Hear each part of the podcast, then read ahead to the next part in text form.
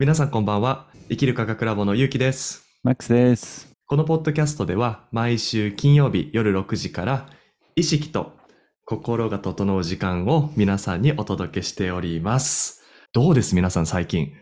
なんかエネルギー爆上がりじゃないですか。僕はそういうふうに体感として感じてるんですけれども、マックさんどう今月11月？やばいですね。ね。一言で言うと、エネルギーの上がり方っていうかね、この、うん特に目を閉じてね、呼吸法をした時に特に感じるんですけど、すごくね、エネルギーの流れが格段と強いように感じますね。ああ、やっぱりなんかこう、い一段階上がった感じするよね。なんかゴンと。うん、そうですね。ええまあ、それはいろんな訳があってね、あの、全部も僕もわからないんですけど、まあ、今月11月11日に世界的にね、えーもう本当に先住民から南米のシャーマンたちから、えー僕のアメリカでやってるジョー・ディスペンザの師匠だったり、もうすべてのこういういわゆるインナーワークをやってるうん。グループが世界的にね、多分億以上の方々がもうフォーカスして今の地球のエネルギーを高めようと、今の地球の状態を整えようというワークをしたんですよね、その日にねう。んうんうん、そうですね。うん、それも今までの研究によってそうやって人が集まって、もう本当に何千人でも集まって集中すると、その町、その国の犯罪のうんパーセントね、事件のパーセントが減ってくるっていうデータは結構ありますので、あれだけの億以上のね、本当にね、もうすべての国のこういうことに興味がある人が同じ日にみんなでハートオープンにして地球の周波数を高めようって、これはやっぱり莫大な力ですね。そうですよね。だってね、あの昔の研究とかって言ってもい数万人とかでしたよね。うんそうですね今回、ねだって今回億ってなると、もう文字通り桁違いじゃないですか。うん。ねえ、だからそんな桁違いのエネルギーが一気にその11月11日に集約されたっていうの、これ今までもそれぐらいの規模だったの？それとも今年がやっぱりこう初めてとか、そういうわけじゃないのかな？うん、今までもそういうなんとなくね、こういう日にっていうのはあったと思うんですけど、やっぱり今年は一番大きかったと思い思いますね。ああ、そうですか。僕多分去年ぐらいだとまだそこまでこういうエネルギーに敏感じゃなかったから、うんどっちかというと今年初めてそれを体感した感じなので比較ができなくてね。なるほどね。いやい今まで。ではそういうのが着々とあったけど、やっぱりこれに興味を持ってる人が増えてるんですよね。あ、でそうか。うん。もう科学的にもこういうみんなの意識っていうかみんなのエネルギーはもうこういう影響するっていうかそういう物理量子力学からもやっぱ増えてきてるので関心がある人が。それでやっぱりやってる人が増えてることと多分ね今まで例えば5年前10年前ねうん。えー2012年に同じようなことあったんですよね。うん。2012年にうん。ね、これがあれが起きるって言って、うん。みんな 5G になると、5、5、5D か、5D になる。でもね、うんうんでもね、やっぱりね、それはちょっと現実離れですよね。こう瞬時にねみんなが体がこうひ光になるとか、そんな別に、あの、光になる必要はあるのかっていうことなんですね。ねこの事件でね、こう肉体を持ってね。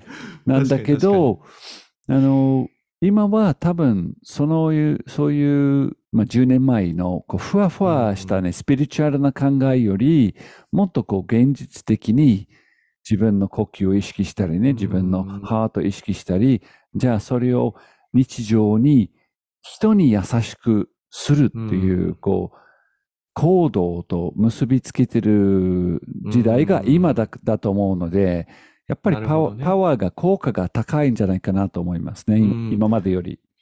うんうんうん。なんか僕もその感覚はすごくあって、なんかいわゆるスピリチュアルではなくて、本当のスピリチュアリティってあるじゃないですか。うんそれこそこう、海外でいうスピリチュアリティって全然日本が捉えてるスピリチュアルと全然違うと思うんですね。うんで、あの、やっぱりスピリチュアリティって自分のその意識の成長だったり、自分と向き合う、そして自己統一していくっていうところが主だとは思うんですけれども、うんなんかその認識で、今回の11月11日も、そういった認識で集まられてる方が、やっぱ僕、格然とお、格段と多くなってる気がしていまして、それがやっぱ例えばね、本当にそれこそ2、3年前とか4年前ぐらいでも、やっぱりその今までのスピリチュアルで、こう、広がってた感覚はあったんですよね。うん。でも今本当になんかね、根本から、根っこの部分から、その捉え方も変わってきている感じがしていて、それでこそのなんかその集合で、一つのことに対してこう意図を合わせる、まあ瞑想だったり祈りだったりっていうことの効果がなんか爆上がりしてる感じ？そうですよね。そうですね。うーん。まあ、あの、人、実際にやってる方も増えてるし、うん。その活動そのものがやっぱりより地に足ついた活動に変わりつつあるので、今までスピリチュアルってなんかこう、本当にふわふわしたね、とにかくこう、水晶を持って、なんかこう、水晶悪いことじゃないよ。水晶はいいんですよ。水晶は素晴らしいんだけど、その水晶がなんかこう、独自で何かしてくれるものでもないですから、ね。うん。こう、なんていうかね、推奨だったり、誰かすごい先生がこの日に話するからっうん。ていう、より僕が自分の意識をどこに向けてうん。何をすればいいかっていう、まあうん。本当に日常生活と結びつくような活動こそ本当のスピリチュアルだと思いますね。そうですね。本当にこの生き方っていうのを意識的に生きるっていうところが僕もスピリチュアリティなのかなってあの認識してまして、うんなんかどれだけその自動運転じゃなくて、しっかり責任を持って自分という存在を自分の人生で活かしていくのか。うん。うん。そこに気づかれてる方がやっぱり多くなってると思うんですよ。そうですね。そうですね。うん。で、それに気づいてなくても、そこにヒントがありそうって無意識に思って、うん。そういった方々にその助言を求めたりとか、お話を聞きに行ったりする方も、やっぱ格段と増えてる感じがするんですよね。増えてますね。ありがたいことに本当に増えてて、で、うん。その意識って、とにかくね、自分の目の前の人生にもう向かっていくね、体制、うんうんえ逃げるんじゃなくて、え逃げて、5D に逃げる、こうね、うん。リトリートに逃げる、こう何かこう、うんわかんない、あの、南極にある水晶の特別な、そういう発想じゃなくて、自分の生活こそ、そのうん。スピリチュアリティの本当の、本当の意味を発揮して、それこそ一つ一つの発言ね、一つ一つの行動のバックにある意識が大切であるっていう、これを理解している方々がね、本当に増えてて、ねうん。そういう方って、もう例えばややり方が多少違ってもね、呼吸大学のやり方もあればね、意識スムージーのやり方もあれば、はえっ、と、うん。いろんなやり方ね、こう、そうね。まあ、そもそも仏教のやり方もあれば、キリスト教のやり方もあれば、ドクター・ジョー・ディスペンザのやり方もあれば、これ、それぞれね、これが唯一正しいっていう、ね、この、この、ねこのマインドが減ってきたと思うんですよ。その、だからこそ、11月11日に、もうみんなが、うん。やり方が多少違っても全世界でやろうよっていうのが、すごくね、一つになれてる感覚が、僕らの先生が、僕らのやり方が正しいっていうことが 減ってきたんですよね。いや、それは、すごい今分かりました。なるほどね、と思いましたね。だからみんながみんなそのやり方ではなくて、お互いのその自分がしっくりきたやり方で、同じ意図で、こう地球のエネルギーを上げてくれてる感じっていうのはすごく僕も分かりますね。うん、うん。なんか、あれよね、依存が減ってきたんちゃう？そうですね。そうですね。うん。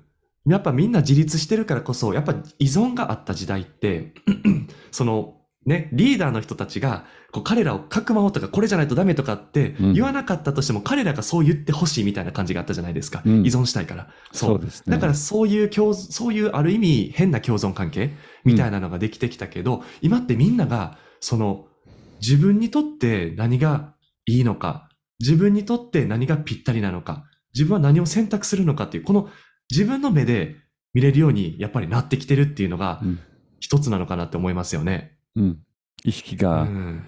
上がってるっていうことですよね、相当。やっぱりね、ね依存、依存的なね、この先生に、このやり方に、この推奨に、このね 何かにね、とにかくね、これ、こういうものが特別な力があるから救われるとかね、エネルギーが高まるとかね、僕が幸運になってお金が入るとか、こういうような考え方は、要するに、このものや人ややり方に執着、まあ、イコール依存が。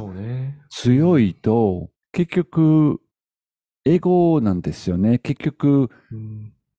なんかどっかで、僕が、この、特別なものを持ってるって、それだから、他の人より上だっていう、どっかでその意識が隠れてたと思うんですよね、今まではね。そう。ね。確かに確かに。で、自分にもあったんですから、その別にそれが悪いとかダメじゃなくて、それ自然だと思うんだけど、ステージとしてあって、で、でも、その、それを乗り越えて、僕は僕で呼吸法が大好きだからね、10 11月11日に、その呼吸大学のメンバーね、あの、ゆきさんも参加したけど、その、はい。みんなで集まって、呼吸に対する意識を整えてみんなでハートから発信するって、もう本当に、うん本当に楽しい素敵な時間なんだけど、だからといって、僕らが正しいっていうのがもうゼロ、ゼロなんですよ。もうみんながうんそれぞれやってて、一緒なんだっていう意識が、開放感があって楽しいんですよね。そうよね。うんやっぱりなんかそれの方がやっぱり可能性も広がるし、うんなんか自由ですよね、うん基本的に。うんうん。で、いろんなものを試したらいいし、いろんな側面から多角的に自分も見たらいいし、うん。でもそれが必要だからこそ見せてくれる人たちがいるわけですし、うん。だから誰が上とか誰が下とかではなくて、ただ違った側面をいろんな人が見せてくれてるわけですよね。うん。うん。そう思いますね。うん。うん。そうよね、そう、本当にそう思うよね。で、僕ね、11月11日は、なんかあの、クリスタルボールをこう鳴らしてくれるなんか著名人の方がいらっしゃったみたいでして、その方のイベントに行って一緒に祈りをちょっと捧げてきました。うんうんうん ライブで？ライブ、ライブ、ライブ。その場所で、その場所でね、しかも。はいはい。うん。まあ、そこも本当に、やっぱ音の持つ力ね。僕たち、はいポッドキャストで音の話もしましたけど、やっぱ音っていうのも共振力が強いね。リゾ、うんあの、レゾナンスが強いと思うんだけど、やっぱりこう、糸の合わせやすさと、で、音っていうのもやっぱ重要かなって僕もいつも思うんですけど、うんあの時のエネルギーの入り方も本当やばかったです。うんうんもう、何なんでしょうねっていうぐらいは、あの時は本当に僕も、すごいとてつもないエネルギーを感じたんだけど、はい何が入ってきたのかが全くわからない状態で逆に混乱してしまったってことはあったんですけれども、ただでもなんかいつもと全然違う感じっていうんですかね。もちろんそれ初めてクリスタルボールを聞いたわけじゃないんですよ。もちろん。はいはいはい。でもその日のその、その場がすごかったって言えばいいんでしょうか。うんうんうん。これはね、あの、面白いことにね、これをいろんな理由があって起きてると僕は感じるんですけど、うん。で、それをもう、ある意味で、みんなの意識がその日に地球のフィールドを高めようとね、そろそろの昔のパターンのね、うん。恨みと憎しみと、俺らの考えが正しい、違うんだ、俺らの考えが正しい、だったらぶっ殺すぞ、みたいな、こういう、ね、だって実際にまでやっちゃってるんですから、そういう、そうういうレベルの意識が。うんなんだけど、すごい減ったんです。減ったんです。うんなので、戦争がなんか必死でニュースでこうなんか膨らませようとしてても、なんだかその地域の人たちだってイスラエルの人たち、パレスタインの人たち、えーロシアの人たち、ウクライナの人たちも圧倒的なパーセントの人はね、うん相手に全く悪気がないんですよ。もう早くやめようっていう意識なんですよ。うんもうごくごく最後の本当に1%か数パーセントのまだそういう許せない、はい。流せない人たちで行われてるんだけど、なんだかね、僕はそれがどんどん世界戦争に膨らんでいくうん心配はないんです、僕は。うん。ああ、そうかそうかそうか。うん。いや、僕もね、なんかそういうなんか第三次世界大戦とか、うん。なんかこう地球が天変地異になるとかっていう、なんかそんな悲観的なことは全くなくて、うん。まあなんかね、それでこそ最近、なんか巷では有名になってるらしいんですけれども、どうやらなんか2025年7月になんたらこうたら、また天変地異が起きるやら、世界が大変なことになるやらみたいなね、はい。なんかこう区切り区切りの時に必ずそういった話題が出てくるはいよねってちょっと僕は思ってて、で、まあもちろんそれがほんまになるかもしれへんし、ならないかもしれないんだけど、うん別にそれがなるならないっていうのが焦点ではなくて、そうですね。そう。そこに向かう上でのその僕たちのプロセスは一体何なのかに意識を向けるのが僕大切だと思うんですよ。うん。じゃあ、どういったプロセスを歩むと、そんなみんなが恐れるようなことになるのか、どういったプロセスを送るとそうならないのかとか、うん。そもそもじゃあそういったことを安価にすることで僕たち何を気づかせたいのか、うんつまり人類は今どこに向かっているのか、どこに向かおうとしているのか、うん。そこだと思うんですよ。うん。そうですよね。もう、うん今までも何回もあったんですよね。2012年、2012年に。2000にもあったんですよね。あの、覚えてないでしょうけど、まだ小学生ぐらいだけど、うん実はそうね。2000あの1999年から2000年に切り替わるその時にね、もう世界中のパソコンが全部ね、潰れるっていう話があったんですよ。Y2K ってえー、言ってそうなの？うんあったんですよ、実は。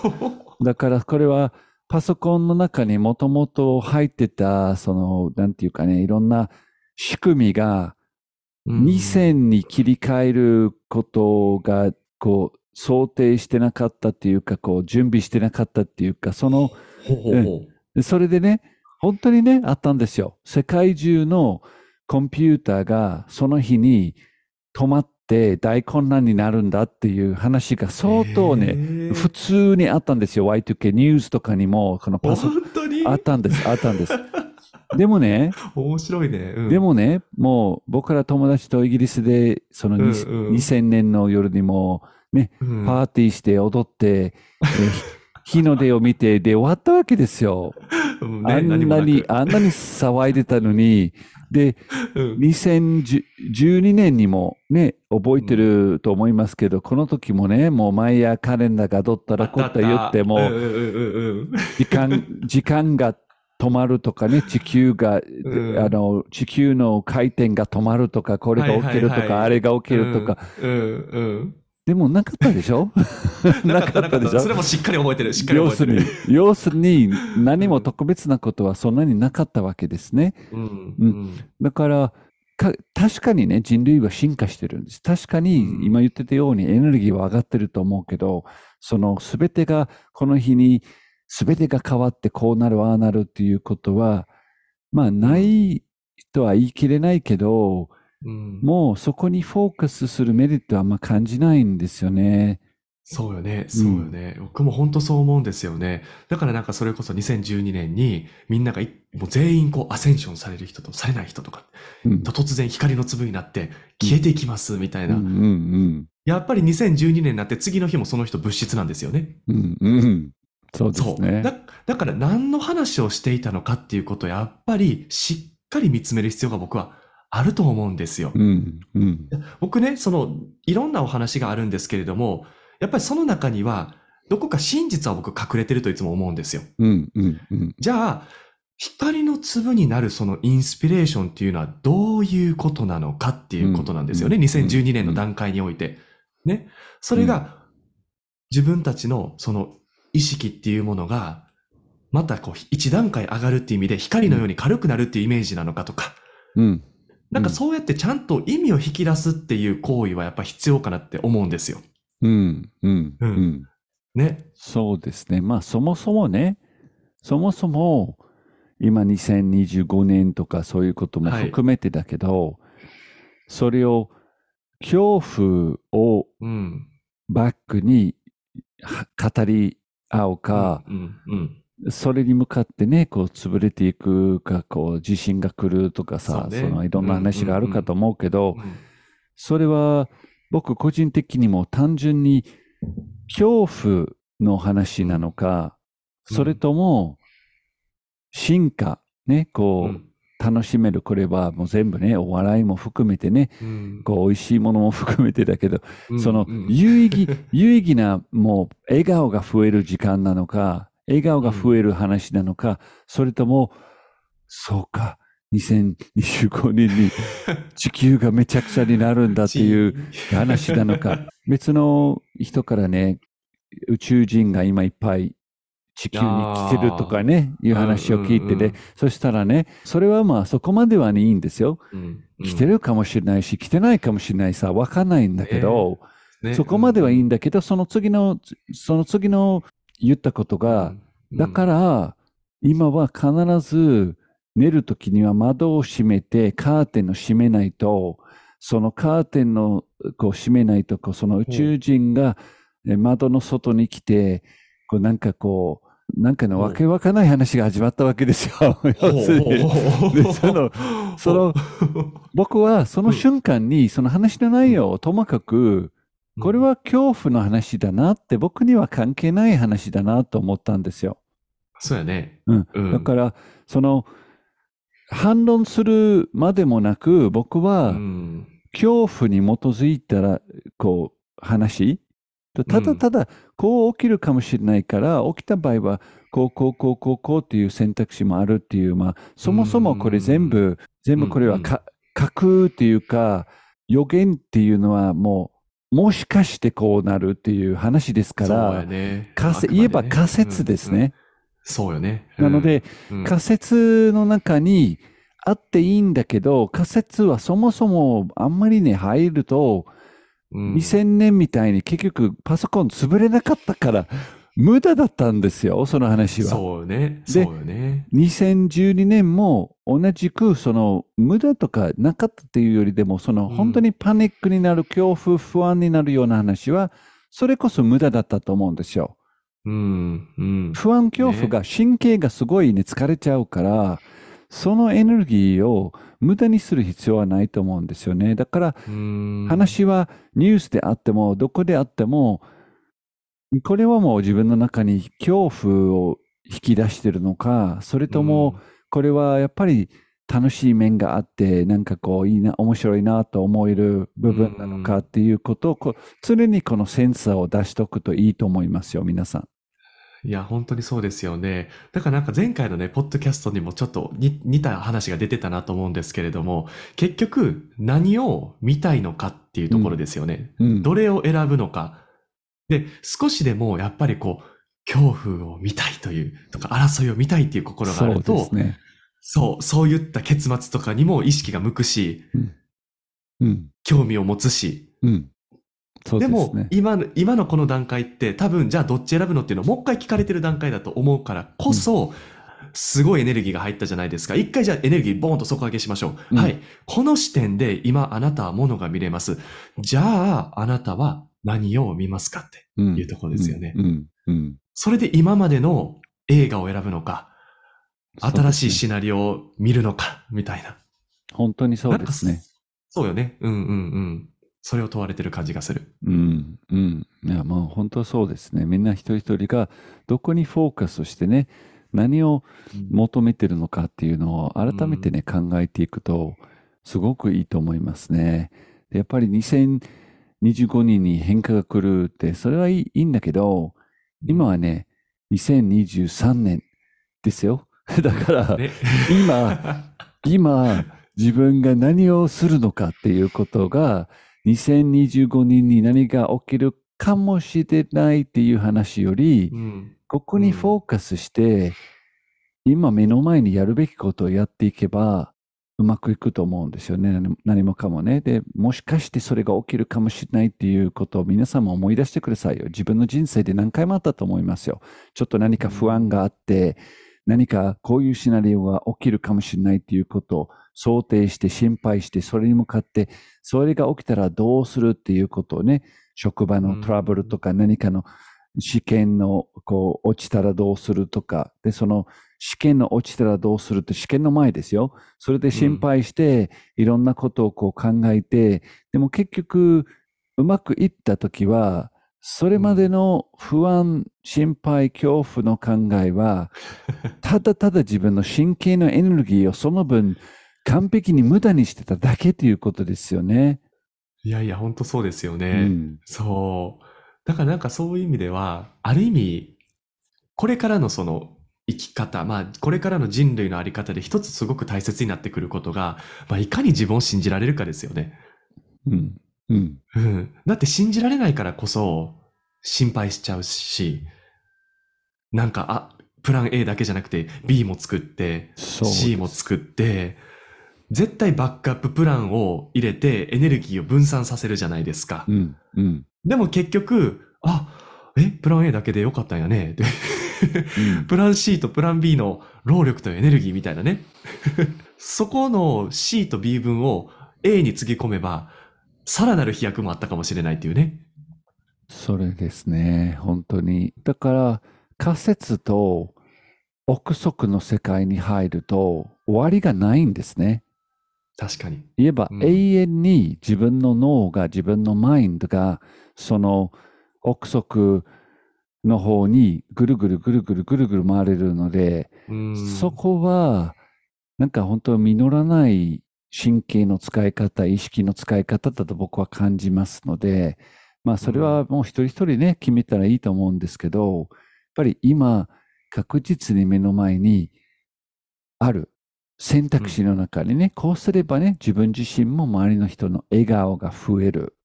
うん。これはね、一つの基準として、笑顔が増える。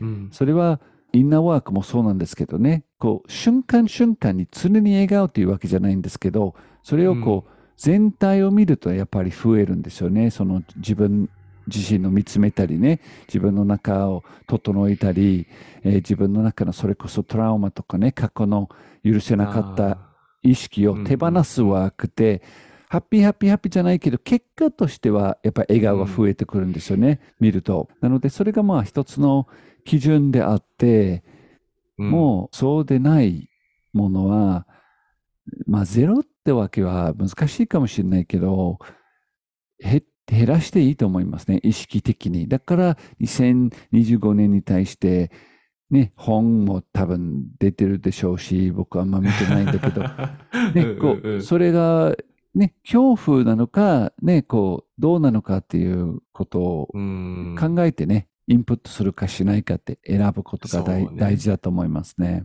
そうですね。なんか今回ね、そのぜひ今、えーこのポッドキャストを聞かれている皆さんですね、今自分がどこを見てるのかっていうのをすぐにわかる方法が実はあるんですよ。うん例えばね、もし YouTube 見られてる方わかりやすい。動画履歴見てくださうん。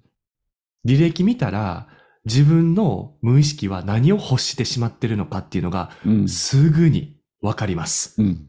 うん。で、最近ね、SNS って賢くなってるでしょ？で、うん賢くなった SNS で何がわかるかっていうと、自分の無意識が何が見たいのかが出ています。うん。なるほど。履歴、サジェスト、それらはすべて今までの自分の無意識のパターンが現れているので、それを一回ですね、皆さん見返してみてください。うん、で、一度ご自身に問いかけてみてください。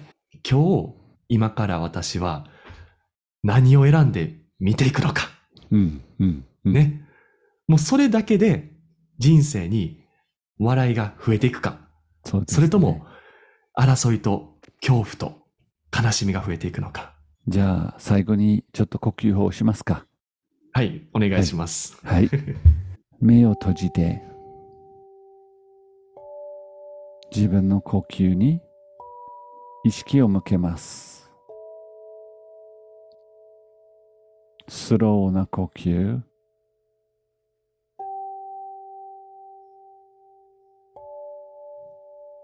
優しい呼吸。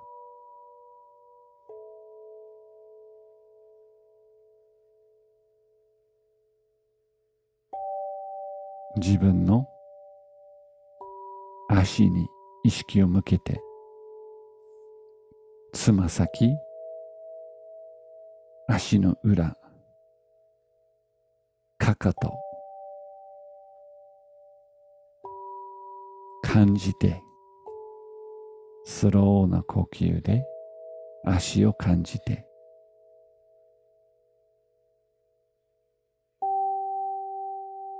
毎日毎日歩いて地面を押して体を支えて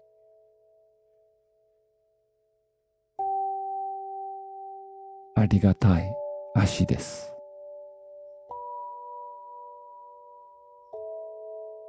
スローな呼吸で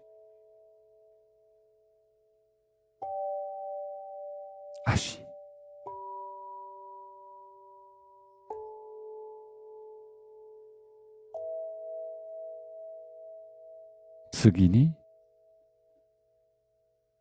胸の中心ポイント意識して両手を置きましょう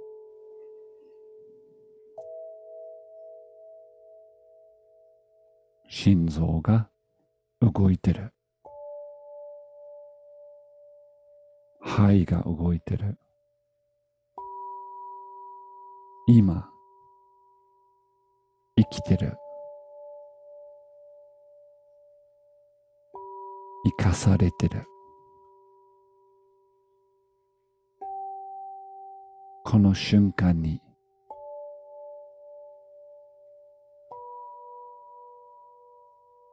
欠けてるものは。一つもない。自分の呼吸を受け入れて。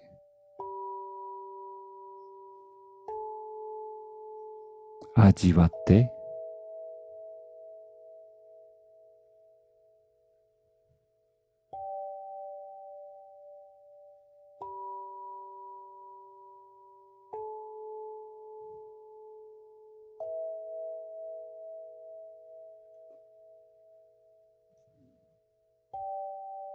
体を左右に揺らして。